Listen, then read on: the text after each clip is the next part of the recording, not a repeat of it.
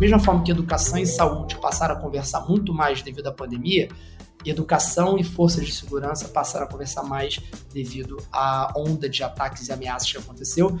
E a gente precisa dar próximos passos referente à violência urbana no que diz respeito a essa aproximação positiva institucional que aconteceu no país. Nós ficamos presos numa armadilha. De um lado, é uma visão que é, digamos, um sindicalismo policial armamentista, e do outro lado, uma visão também muito ingênua de que com política social a gente resolve o problema do crime no Brasil. A gente precisa, né, como sociedade, de todo o sistema de justiça criminal funcionando de forma eficiente, integrada, cooperando e produzindo o que esse sistema é capaz de produzir que é controle e repressão, processo, julgamento, encarceramento, na dose certa, na medida certa, de acordo com a lei. Que brasileiro nunca teve medo de ser vítima de violência? Um levantamento do Instituto Ipsos, com 29 países, mostrou que o Brasil está entre as cinco nações com maior sensação de violência. Os dados foram recolhidos no país entre os dias 24 de março e 7 de abril deste ano. No estudo, mais da metade dos brasileiros pesquisados contaram que já foram assaltados ou souberam de um assalto que aconteceu na vizinhança nos 12 meses anteriores. E não é só. Seis em cada dez brasileiros já viram ou escutaram relatos sobre tráfico de drogas perto de casa. A média geral dos países nesse quesito é de 39%. Quando o assunto é violência contra a mulher, o Brasil fica na quarta pior posição do ranking global. A pesquisa mostrou que 63% presenciaram ou souberam de crimes contra mulheres nos bairros em que vivem. Sendo tão presente no nosso dia a dia, a violência acaba atingindo várias áreas de nossas vidas, como saúde, emprego e educação. E ela tem preço também. Em 2018, a Secretaria Especial de Assuntos Estratégicos da Presidência mostrou que a criminalidade gera custos para o Estado, que chegaram a 285 bilhões de reais em 2015.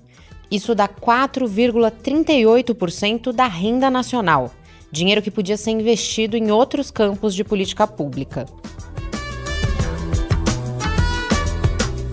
Eu sou Irapuã Santana. E eu, Ângela Boldrini. E no episódio que fecha essa temporada de Brasil à Vista, a gente debate como lidar com a violência usando políticas públicas, de que forma ela influencia a educação das crianças e adolescentes e os impactos do discurso eleitoral sobre esse problema. Para isso, a gente conversa com Leandro Piquet, professor do Instituto de Relações Internacionais da USP e coordenador da Escola de Segurança Multidimensional da Universidade. A gente também ouve o secretário municipal de Educação do Rio de Janeiro e cientista político Renan Ferreirinha.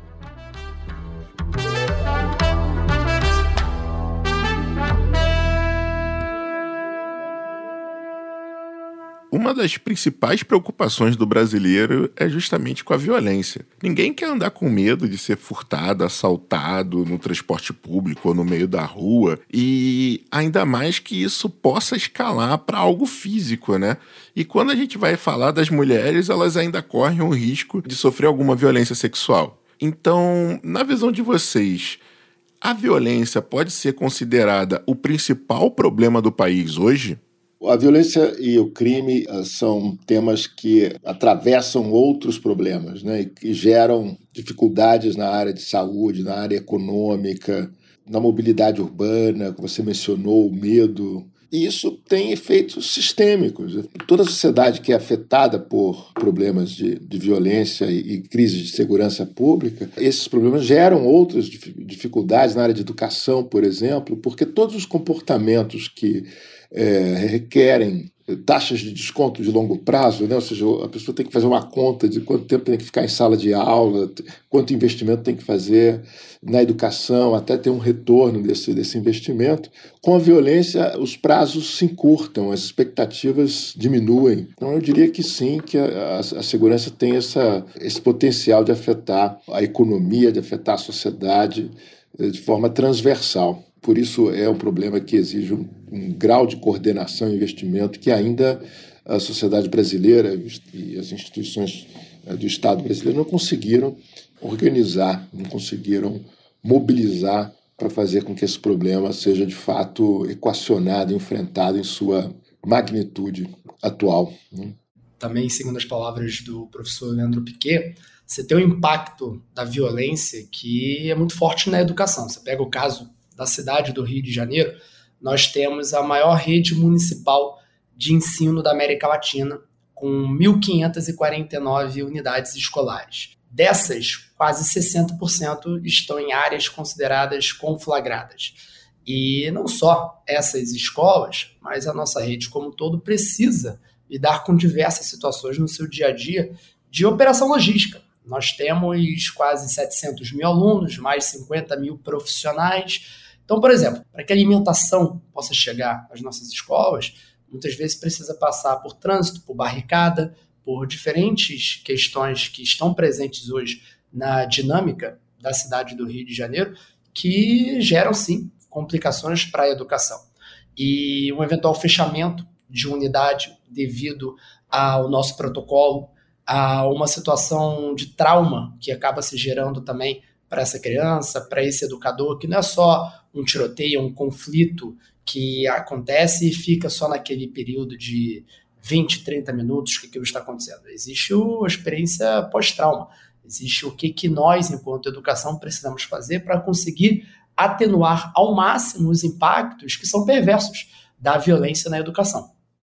Eu queria continuar perguntando sobre o cruzamento dos temas da violência e do combate à violência com os discursos eleitorais. A gente vê que esse tema costuma ser um dos principais assuntos das campanhas, tanto no nível municipal, estadual, até federal. Como vocês avaliam essa presença do discurso sobre o combate à violência no campo político e de que forma isso impacta as políticas públicas no Brasil? Ferreirinha, você que fez mais campanha do que eu. Essa experiência antropológica que é pedir voto no Brasil, né? Acho que tem algumas situações que são importantes pontuar. Eu vou falar primeiro um, enquanto alguém que se coloca à disposição para pleito eleitoral. Infelizmente, a gente observa uma ascensão da relação de criminalidade com a política no que diz respeito a onde você pode fazer política, onde você pode se colocar enquanto uma opção para que as pessoas possam conhecer a sua plataforma, para que as pessoas possam conhecer o seu projeto de representação. Então, sim, na última campanha, eu fiz duas campanhas na minha vida diretamente enquanto candidato, 2018 e 2022. 2022 eu notei um ambiente muito mais complexo do que em 2018, no que diz respeito a onde que eu poderia ir, no que, que eu podia falar. E é uma situação que a gente tem que se preocupar enquanto país. A gente precisa se preocupar enquanto país no que diz respeito ao não monopólio da força por parte do Estado. Ou se o Estado está errando também num excesso quanto a isso. E tiveram os locais que eu precisei adequar na minha agenda. Falei, eu dei uma entrevista para uma revista no ano passado, no período eleitoral, que é, pessoas me orientaram falando assim: ah, melhor você não, não ir em tal local, porque você não será uma pessoa bem-vinda. E uma, uma outra situação que a gente precisa colocar em debate também, aí trazendo mais para o lado de política pública e o discurso de ódio, que é uma nova forma de violência que a gente no país passou a ter que enfrentar no ambiente educacional, que diz respeito às ameaças, aos ataques, que aí eu consigo ver uma correlação muito forte com o discurso de ódio, com o discurso de armamentista. Quanto a isso, eu morei quatro anos nos Estados Unidos, fazendo a minha graduação, e eu lembro de participar de diversos protocolos relacionados a ameaça de bomba, diversas coisas que eu lembro de pensar assim, poxa, acho que isso nunca vai acontecer no Brasil, tomara que isso nunca aconteça. E não é que o Brasil nunca tinha tido isso. A gente já teve episódios aqui no Rio de Janeiro em 2011, em Realengo, Suzano, outros episódios, mas o que aconteceu no Brasil no começo desse ano, em março, abril em especial, que a gente observou em Blumenau, em São Paulo, aquela histeria nacional antes do dia 20 de abril com o, a referência ao que aconteceu em Columbine nos Estados Unidos, eu vejo sim uma correlação muito direta com o que algumas pessoas, alguns líderes políticos colocam em palavras e infelizmente normalizam uma situação de acesso a armas, de, de achar que é por aí que a gente vai conseguir resolver problemas muito sérios sociais e de insegurança. Então, assim, a gente teve que lidar, por exemplo, na nossa rede, com crianças levando faca para a escola porque estavam com medo de acontecer alguma coisa e precisar se defender. E você tem que falar com o responsável e o responsável fala assim: não, tá certo. É importante que meu filho tenha uma faca na mochila, porque se acontecer qualquer coisa, tem como se defender. É, é difícil. É difícil como que a gente consegue enfrentar isso também. Eu acho que o caminho, de novo, não é clichê, mas é através da conscientização, é na educação, é mostrar que a educação, a escola tem que ser um local de paz, um local de segurança, um local de deixar realmente essas diferenças de lado e, e mostrar para as pessoas que ali a gente precisa sentir que todos estão seguros e que não tem ameaças externas que possam cancelar esse espaço escolar como algo central da nossa sociedade. Eu queria puxar para o outro lado também, eu acho que esse depoimento foi muito importante para a gente entender o drama cotidiano que a, a, a violência representa, sobretudo para as comunidades mais pobres. Né?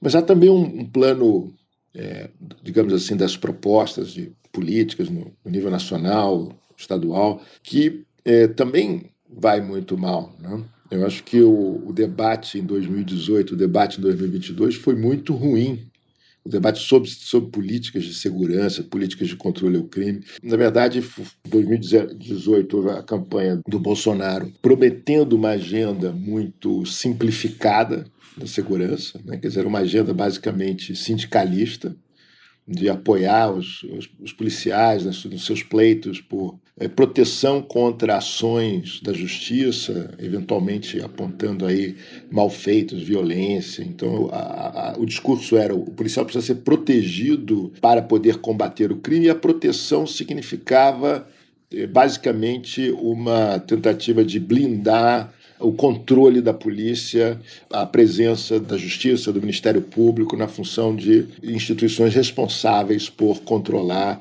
eh, aspectos fundamentais como violência policial, respeito aos direitos humanos, há uma relação tensa e importante de ser né, explicada entre essas instituições e a sociedade pode se beneficiar diretamente de uma polícia menos violenta, de uma polícia que é mais eficiente, que respeita os direitos humanos. E essa discussão parece uma discussão abstrata, mas ela tem consequências práticas no cotidiano. Isso que o, que o Ferreirinha descreveu como crianças assustadas, pais assustados, comunidades sitiadas. O Rio de Janeiro é um exemplo dramático, extremo disso, mas é uma, é uma realidade nacional. Quer dizer, acho que várias comunidades pobres no Brasil vivem o mesmo tipo de, de drama.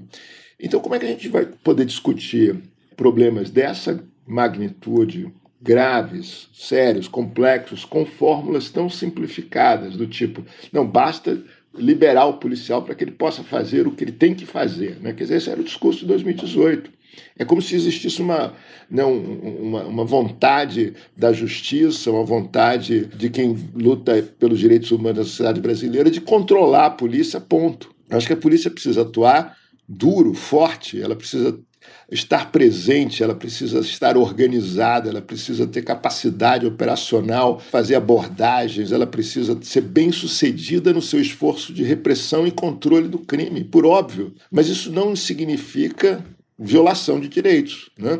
Em 18, a maioria dos eleitores escolheu esse caminho quase que de um sindicalismo policial. E deixamos de lado toda a agenda de qualidade, de eficiência, de respeito aos direitos, que é uma agenda fundamental para construir polícia. Trabalho de polícia é coisa séria. Precisa de, precisa de muito investimento em tecnologia, treinamento, formação qualificada, e o caminho foi outro. Nós ficamos presos numa armadilha. De um lado, é, uma visão que, que é essa, digamos, um sindicalismo policial armamentista, e do outro lado, uma visão também muito ingênua de que com política social a gente resolve o problema do crime no Brasil. Basta colocar mais um tijolo na escola que não vai ter mais crime. Não, não é verdade. A gente precisa, né, como sociedade, de polícias, justiça, Ministério Público, sistema prisional, todo o sistema de justiça criminal funcionando de forma eficiente, integrada, cooperando e produzindo o que esse sistema é capaz de produzir, que é controle, repressão e processo, julgamento, encarceramento na dose certa, na medida certa, de acordo com a lei. É, mas eu acho que com políticas focalizadas, com esforço, e eu, eu, vejo um esforço mais profissional agora no âmbito do Ministério da Justiça e Segurança Pública para reverter um pouco dessa falta de conteúdo que essa agenda sindicalista e armamentista produziu, né? porque nós ficamos sem política pública.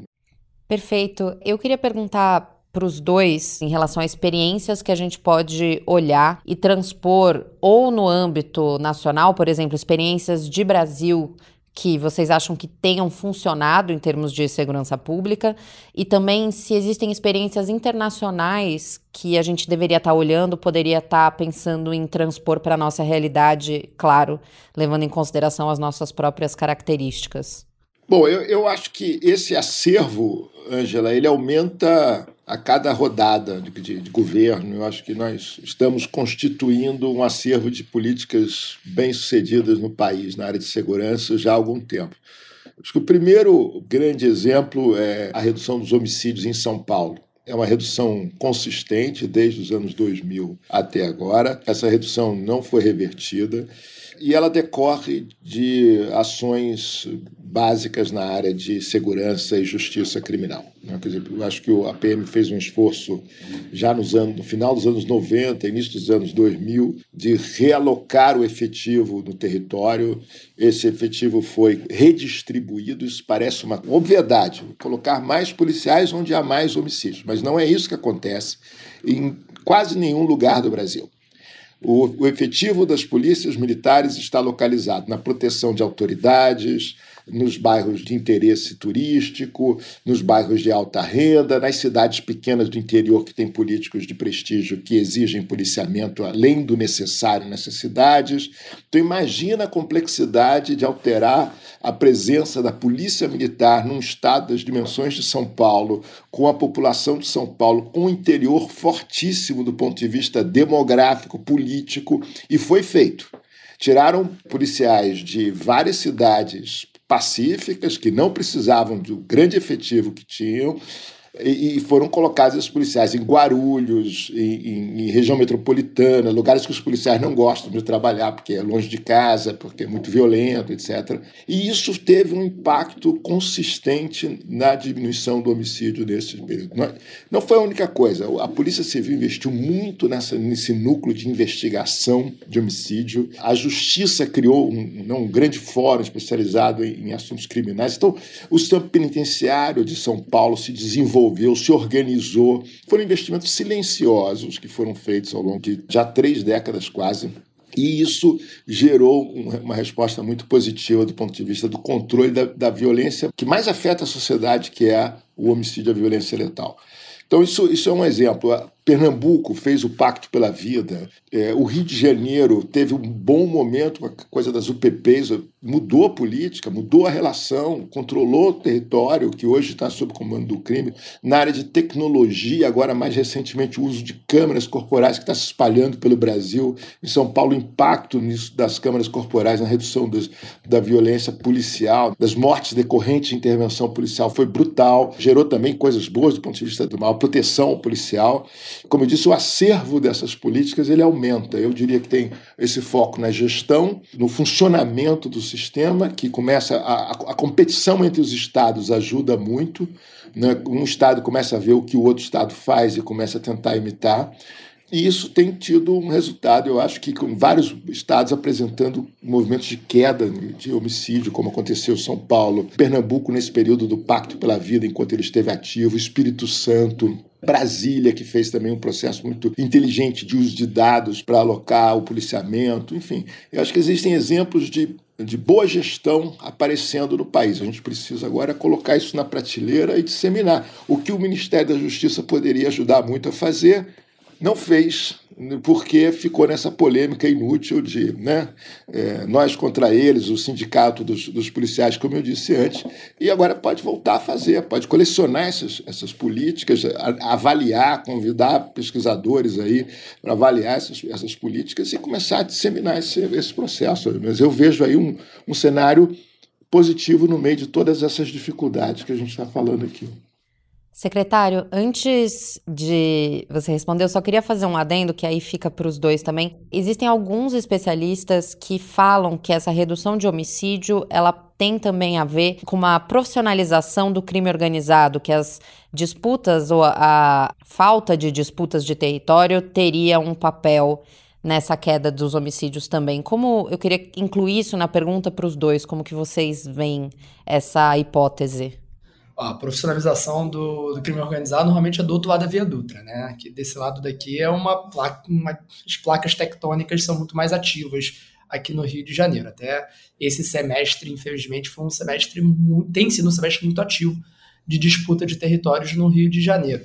É, eu acho que o efeito é muito mais pandêmico do que profissionalização. É a minha percepção aqui pessoal sobre as pessoas que estavam mais em casa, teve menos crime, a sociedade voltou a se organizar. E aqui no Rio de Janeiro a gente teve, só para já teve mais, quase o dobro de alunos impactados por ocorrências de violência esse ano do que comparado com 2022 inteiro, no ano passado, porque tem tido no Rio de Janeiro hoje uma movimentação de disputa de território muito mais ativa. Mas, obviamente, aí o professor Leandro que tem muito mais é, capacidade para analisar essa situação sobre disputas do, do que eu. Queria aqui pontuar três coisas que, na linha do que ele falou, de experiências e de boas práticas de forma geral. Primeiro, como ele bem disse, a necessidade de policiamento. Você precisa da presença do agente de segurança. Isso precisa ser algo consensual. Eu sou muito adepto da importância de políticas sociais, especialmente da educação, mas você precisa da presença. E tem, eu converso muito com a Joana Monteiro, que por muito tempo conduziu o ISP, aqui no Rio de Janeiro, Instituto de Segurança Pública, e ela conduziu uma pesquisa de que a principal variável que diminui criminalidade é a simples presença de um agente de segurança em locais que têm maiores manchas criminais. E essa presença do agente de segurança não é necessariamente com uma K-47 na mão às vezes é o, o segurança presente. Uma das regiões do Rio de Janeiro que tem mais assaltos é Presidente Vargas, é perto da Central do Brasil. É onde chega trem, é onde sai metrô, é onde tem ônibus.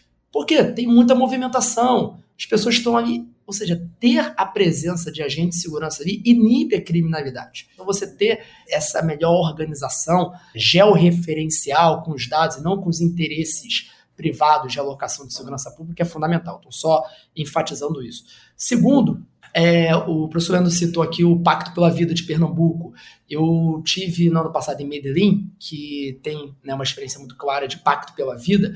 E Medellín tem várias experiências interessantes, mas também muito próprias só de Medellín, que são difíceis de você escalar para outros lugares, dadas as circunstâncias locais dele, de financiamento e outras situações.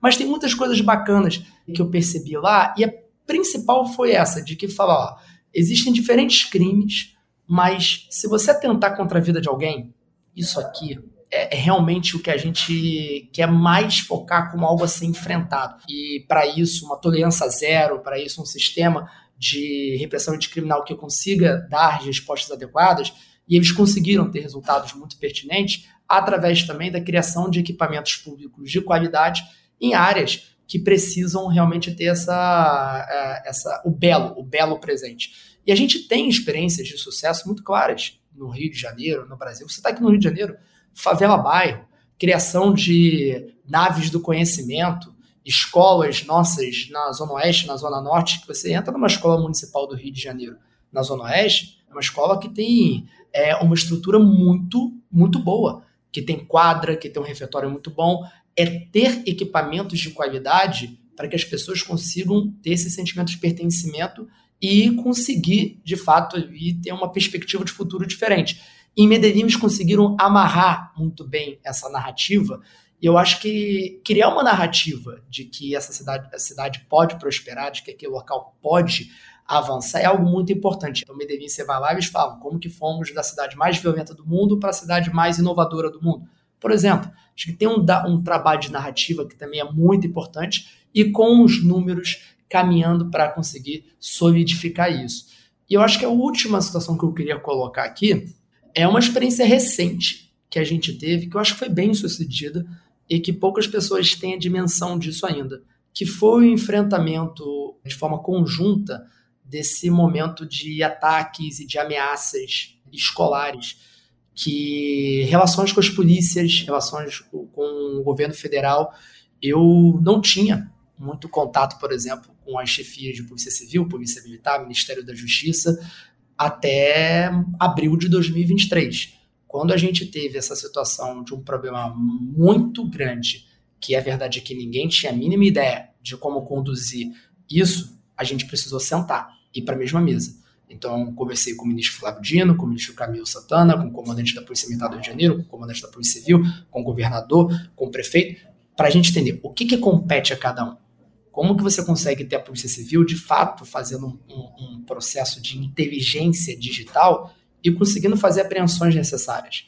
Ninguém quer ver um estudante indo para a delegacia para depor, mas pior é a gente ter um ataque acontecendo numa escola e a gente ter né, muitas famílias chorando.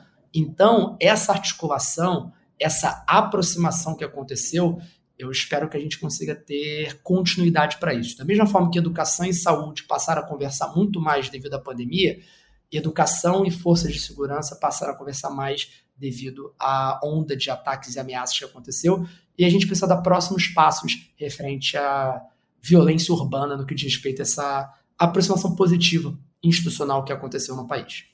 Gostei muito do que o Ferreirinha falou, Angela, até porque ajuda a entender a, a assim, ajuda a formular uma, uma resposta para a sua pergunta também sobre a questão do, do crime organizado é, e o papel que o crime organizado eventualmente pode ter ou teve na, na, redução dos homicídios aqui em São Paulo. Eu acho que o recordo também a uma imagem que o, o Ricardo Paz de Barros, o economista, sempre lembra nos debates sobre políticas públicas no, e na área educacional, de, de social, que era da farmácia maluca. É uma farmácia que é o seguinte: o sujeito entra lá com uma queixa qualquer e o farmacêutico atende e diz o seguinte: olha, toma esse remédio aqui. O paciente pergunta, mas isso funciona? Aí o, farmacêutico falou: Eu não sei se funciona, mas todo mundo que entra aqui fala que está com essa dor, eu dou esse remédio, o cara vai embora e pronto, toma esse remédio. Né? E, e então é, a política pública no Brasil às vezes é isso: é farmácia maluca. Você chega lá e fala: Olha, toma esse remédio aqui. Nunca ninguém avaliou, não sabe e tal, mas todo mundo está tá tomando. Então, nesse caso, quando você pergunta se foi o crime organizado que contribuiu para a redução do homicídio em São Paulo, é um pouco a conversa com o farmacêutico maluco, né? Ele vai falar: não, eu não sei, mas olha só, todo mundo vê aqui fala que foi porque o PCC mandou parar de matar, porque o PCC tem uma governança criminal. Agora, não sei se não dá para não dá a gente ver, não tem dado, não tem avaliação. É, agora, essa, essa história com, combina, né? Esse remédio aqui parece combinar, parece que as pessoas gostam de tomar esse remédio.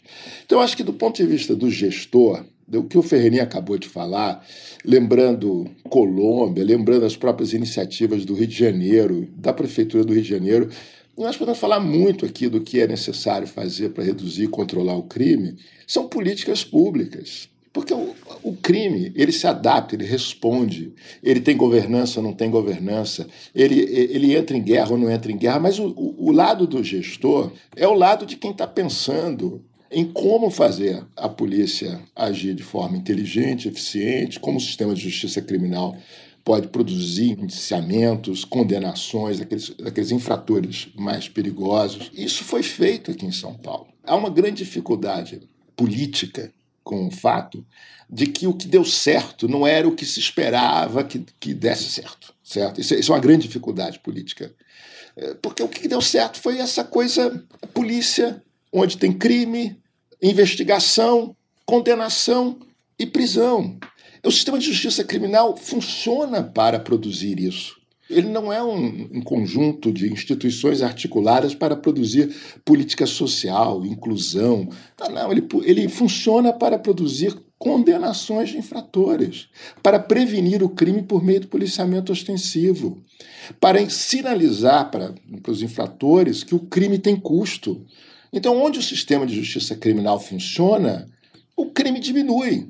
E se o sistema de justiça criminal funciona contra o homicídio, o homicídio diminui. Se o PCC se adaptou, é, dominou os presídios nesse, nesse processo, porque a população carcerária aumentou muito, isso é uma dificuldade política de quem não entende a precedência das políticas de segurança e justiça. Não são políticas sociais, são políticas de prevenção, políticas de repressão, condenação e encarceramento. dentro da lei, com inteligência, com respeito aos direitos humanos. E São Paulo ainda teve um outro azar, porque São Paulo teve o mesmo partido, o mesmo grupo político mandando no Estado durante quase três décadas. E o pior, esse grupo político, esse partido, não teve nada a ver diretamente com esse sucesso, porque isso foi uma coisa que começou de baixo para cima, de instituições. É a Polícia Militar de São Paulo que tem capacidade institucional para gerir o problema. Foi a Polícia Civil que investiu na investigação de homicídio. Foi o Ministério Público de São Paulo que organizou o GAECO. Foi a Justiça de São Paulo que organizou, né, especializou. Foi o Sistema Prisional de São Paulo que avançou com lideranças importantes do sistema prisional. Então, e eu que ganho a vida como papagaio novo no ombro de político, falando faz isso, faz isso, faz isso eu só posso falar o seguinte, Angela: esquece essa história de PCC, controlar homicídio, e vamos fazer o nosso trabalho. Trabalho de política pública, vamos usar evidência, vamos produzir dado, porque esse, esse dado aí não vai aparecer nunca, é o dado da farmácia maluca. Excelente, professor. Na verdade, agora a gente vai mudar um pouco o tópico ainda, continuando na violência, mas é que o relatório do IPEA, né, de 2022, estima que ocorram mais ou menos 822 mil casos de estupro no Brasil por ano. Né? E aí, desse total, apenas 8,5% chegam ao conhecimento da polícia e 4,2% são identificados pelo sistema de saúde. E aí, queria saber o que é possível fazer para diminuir essa subnotificação e quais são os caminhos né, de combate ao estupro no país. Irapuã, eu vou tocar um pouco nesse assunto, falando sobre o papel da, da escola, não só para identificar é, situações, por exemplo, de estupro, mas de qualquer forma de violência, violência doméstica, outras formas de, agress de agressões que também podem vir a acontecer. Na faixa etária dos nossos alunos, a mais de 70% das notificações que chegam sobre violência doméstica, sobre abuso sexual, relacionados a, a crianças chegam através de escolas, chegam através de professoras, de educadoras, de profissionais da educação de forma geral, que identificam um comportamento diferente por parte desse aluno e que começam a conversar com o aluno e o aluno, a aluna, se abre, conta para o professor, conta para o inspetor, conta para a merendeira, conta para a direção, e a partir disso o conceito tutelar é acionado, a partir disso a delegacia é acionada. Então, eu queria aqui fazer uma defesa do, do espaço escolar. Acho que tem um, um, grande trabalho nosso, e especialmente no que diz respeito a abusos sexuais, a estupro, de falar sobre esse tema, de mostrar, de conscientizar, trabalhos educacionais de mostrar o que, que é a conscientização do seu próprio corpo, de como que identifica uma situação de importunação, uma, uma situação de abuso, e a escola tem um papel central nisso. Muito interessante, Fernando. Eu queria falar agora do lado polícia e, justiça criminal. Esse mapa Irapuã, ele, ele é muito importante. Quer dizer, o primeiro é atendimento. Precisa o atendimento nas polícias, das, das vítimas.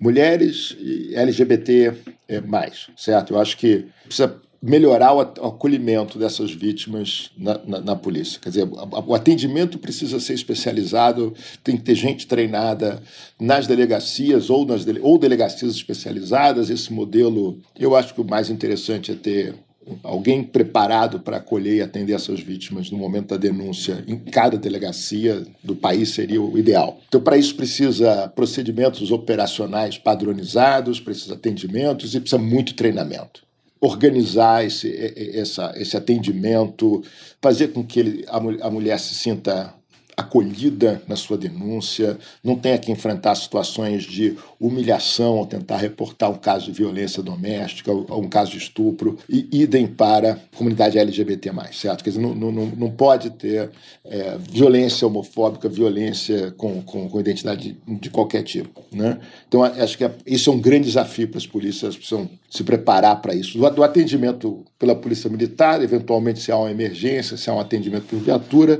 até até o, na, dele, na delegacia. E depois o atendimento especializado na forma de, da Ronda Maria da Penha, o cumprimento de medidas cautelares precisa ser apoiado também por tecnologia, então essa coisa da tornozeleira com alertas de, de afastamento, se a vítima denuncia é, o agressor e o agressor já é conhecido, já houve ali um, um, o trâmite inicial do, do inquérito e o juiz já é, deferiu cautelar, você pode monitorar esse, essa aproximação, esse risco de forma eletrônica. Outra coisa que tá, parece que está dando muito certo também aqui em São Paulo são as, interessante, as câmeras corporais ajudaram muito no registro de violência doméstica. Certo? Então, o fato do policial ter a câmera no, no uniforme ajuda ou torna mais frequente o registro de casos de violência doméstica. Eu acho que o que falta também, de uma maneira geral, é um esforço de controle externo, com participação mais efetiva das mulheres e, desses, de, e dos grupos LGBT,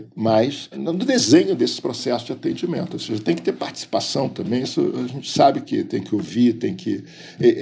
Esses POPs, esse, todo esse processo de melhorar o acolhimento, ele, ele só funciona se houver escuta, se houver diálogo, né? não adianta pensar de cima e tentar fazer com que essa coisa funcione. Então, acho que isso aí, é, é, essa agenda tem avançado, Irapuã. Eu acho que a boa notícia é essa. Não, não na velocidade necessária, não em todos os, os estados ao mesmo tempo, porque isso é uma dinâmica estadual muito forte, mas eu acho que cada vez mais a gente sabe qual é o caminho, né? qual é o mapa dessa política aí.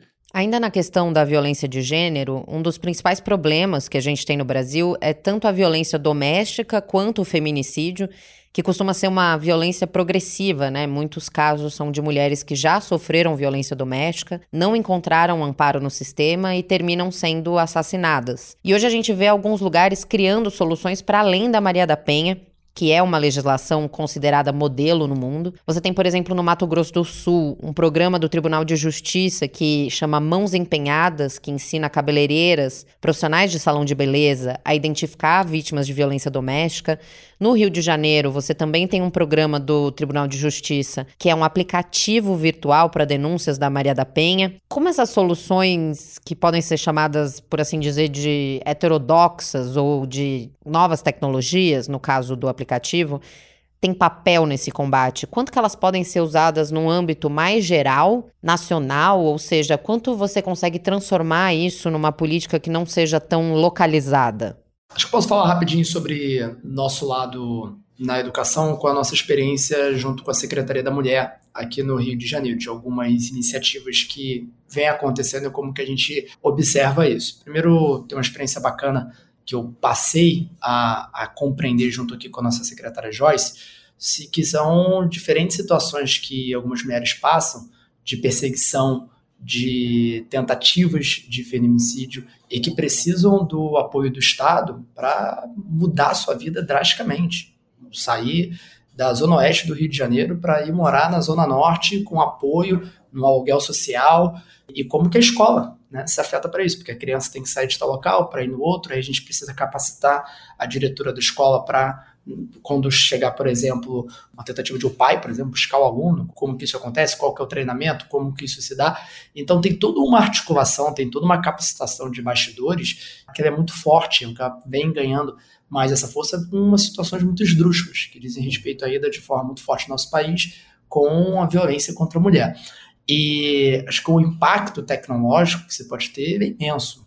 Até diria aqui com toda essa evolução de inteligência artificial, toda essa discussão que a gente tem tido com uma velocidade muito grande, de políticas públicas que aqui a gente tem que derivaram da Maria da Penha, a gente tem aqui a Ronda Maria da Penha, por exemplo, que voltando para a presença policial, uma presença policial voltada específica para violências contra a mulher, por exemplo.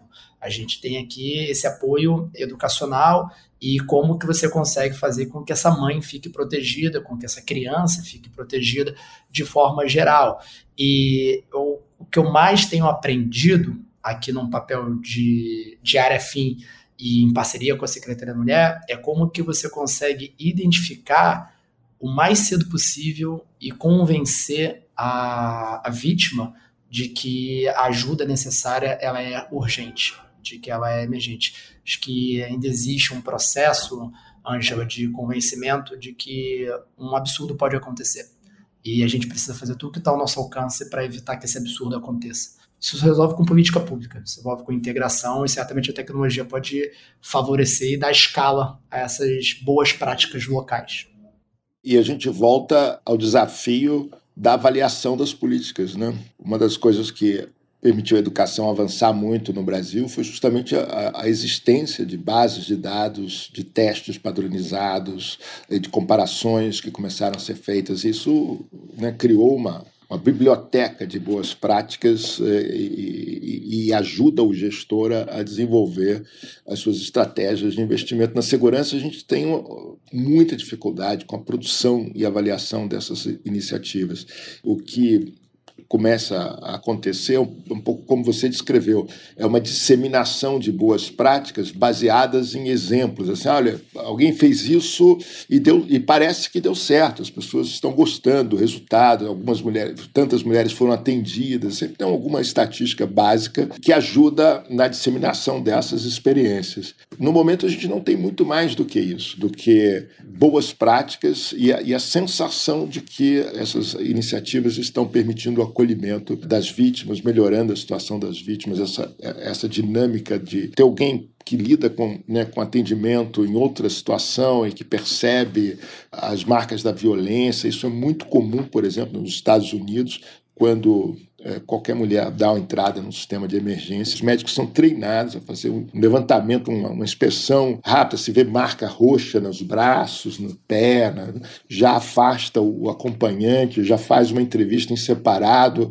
Eu acho que nós precisamos ter, de uma maneira geral, em todas as instituições públicas, é, essa cultura de tentar se antecipar o problema, de perceber o primeiro sinal de, de comportamento, de mudança de comportamento, de marcas de violência física, ter um, protocolos disseminados de atenção e acolhimento e resposta. Né? Esses protocolos, no plural, eles crescem no tempo, eles vão se desenvolvendo mais uma vez, a gente, é fácil falar políticas públicas baseadas em evidências, mas é muito difícil produzir as avaliações, as evidências. Essa biblioteca ela cresce devagarinho e a necessidade é gigante. Dizer, o ideal seria que tivéssemos também um investimento compatível na avaliação, na produção de dados, evidências, para poder responder a sua pergunta de forma mais consistente do que eu estou fazendo nesse momento. Estou dizendo assim, olha, tá, tá, bom, a gente sabe que essas coisas estão acontecendo e as pessoas estão disseminando. Agora, até que ponto, qual é a pesquisa de avaliação que mostra que isso deu certo e que pode dar certo em escala nacional?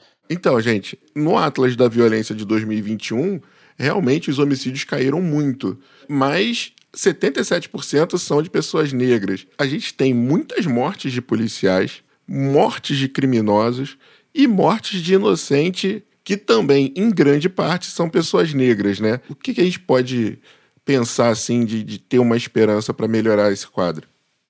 Irapuã, quando a gente observa o público dos nossos alunos, das nossas famílias, das nossas escolas, você tem uma, uma correlação direta com um recorte racial que precisa ser entendido para que a gente consiga mudar essa realidade dessas tristes estatísticas. Eu acho que tem algumas situações que precisam ser colocadas na mesa. A quantidade de pessoas que morrem no Brasil devido à violência urbana. Acho que é uma situação que é um número absurdo comparável a lugares que estão em guerras declaradas quanto a isso. Eu, por exemplo, me incomodo muito com a quantidade de arma que eu vejo quando eu rodo a cidade do Rio de Janeiro, quando eu vou nas diferentes escolas que, que nós temos que eu preciso passar, passo por barricada, passo nos diferentes lugares, estou entrando em, em uma comunidade, estou entrando em algum outro local.